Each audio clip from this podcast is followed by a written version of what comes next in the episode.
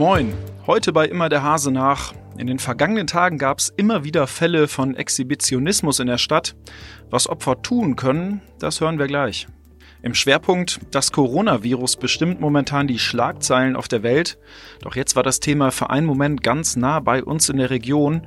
Was dahinter steckt, das weiß mein Kollege Frederik Tebbe. In den Top News geht es um einen Olympioniken aus Osnabrück.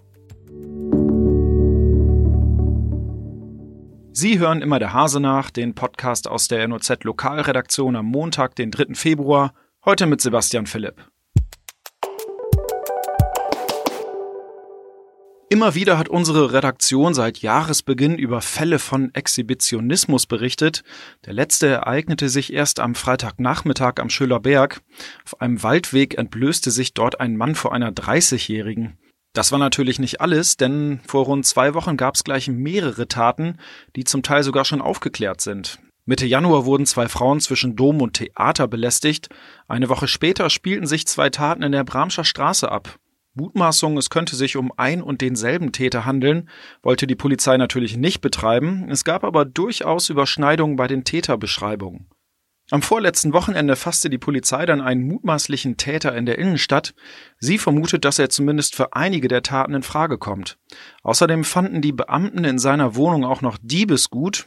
Das stammt vermutlich aus Einbrüchen in Wallenhorst und in Osnabrück. Doch wie verhält man sich eigentlich, wenn auf einmal ein Exhibitionist vor einem steht?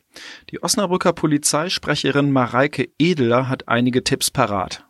Auch wenn es für Betroffene in dem Moment sicherlich sehr schwierig ist, so sollten sie dennoch versuchen, von einem Exhibitionisten keine Notiz zu nehmen, sondern stattdessen zügig weiterzugehen und dann umgehend die Polizei zu verständigen.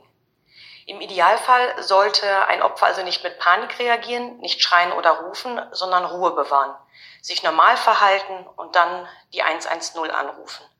Außerdem ist es wichtig, sich verbal zu Wehr zu setzen. Dem Exhibitionist muss klargemacht werden, dass er mit seinem Verhalten nicht einverstanden ist. So könnte man ihm zum Beispiel deutlich sagen, unterlassen Sie das, ich rufe die Polizei. Wenn sich andere Personen in der Nähe befinden, äh, die dem Opfer zu Hilfe kommen könnten, sollen auch diese gezielt angesprochen werden. Zum Beispiel, Sie da mit der blauen Jacke, helfen Sie mir bitte, ich werde belästigt. Außerdem ist es von Vorteil, wenn sich Opfer äußerliche Tätermerkmale einprägen, wie zum Beispiel die Statur, Körpergröße, Haarfarbe, Farbe und Art der Kleidung oder eben andere Auffälligkeiten.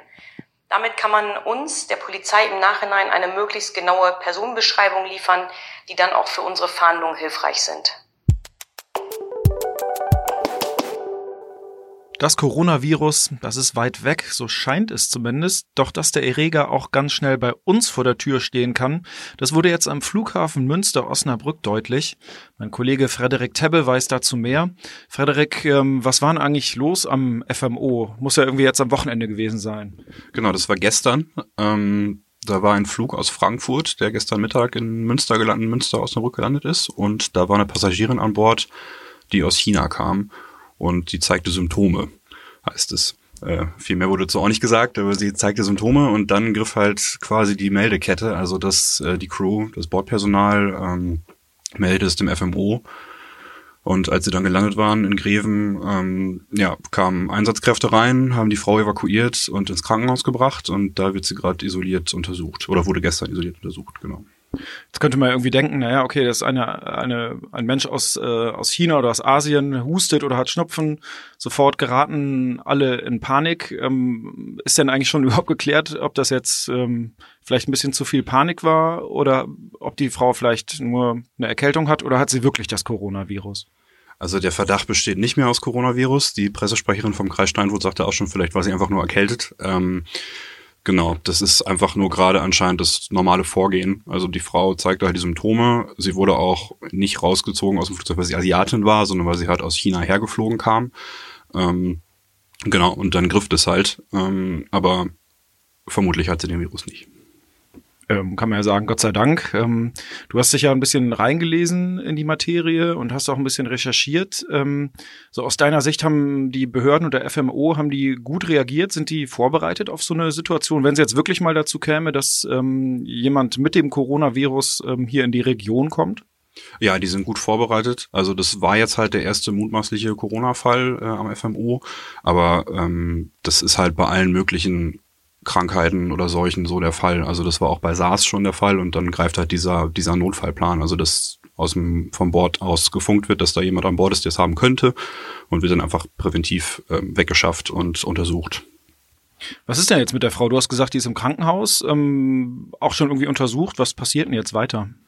Genau, die wird weiterhin untersucht. Äh, es wird eine Probe genommen, trotz, also falls es doch Corona sein könnte. Ähm, und die wird gerade in Köln untersucht, diese Probe. Und die Frau liegt halt in Steinfurt im Krankenhaus und ja, wird da ganz normal behandelt. Zwar isoliert, aber wird halt behandelt auf die ähm, Grippesymptome. Genau. Mm, und es es spricht auch ein bisschen gegen Corona. Das sollte man vielleicht noch dazu sagen, ähm, dass die Frau halt aus Peking kommt und das 1000 Kilometer weg von Wuhan ist. Ähm, wo ja der Coronavirus gerade grassiert. Genau. Okay, scheint also ähm, viel äh, Aufsehen äh, um nicht viel eigentlich im Endeffekt. Ähm, trotzdem scheinen die Ketten zu funktionieren. Vielen Dank, Frederik, für die Infos. Ja, gerne.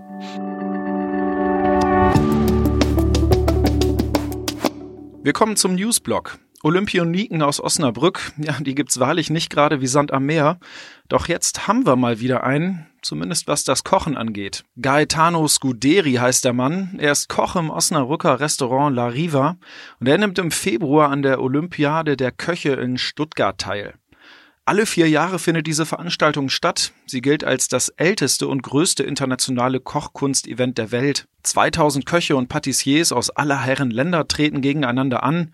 Scuderi wird sowohl in der Fingerfood-Konkurrenz antreten, als auch ein Fünf-Gänge-Menü kredenzen. Ob sich der Osnabrücker im Teilnehmerfeld wird durchsetzen können? Er selber hält es eher mit dem olympischen Gedanken und sagt, dabei sein ist alles. Immerhin sind bei dem Event viele Sterneköche vertreten. Das war's für heute bei Immer der Hase nach. Ich hoffe, Sie konnten was mitnehmen. Wir hören uns morgen wieder.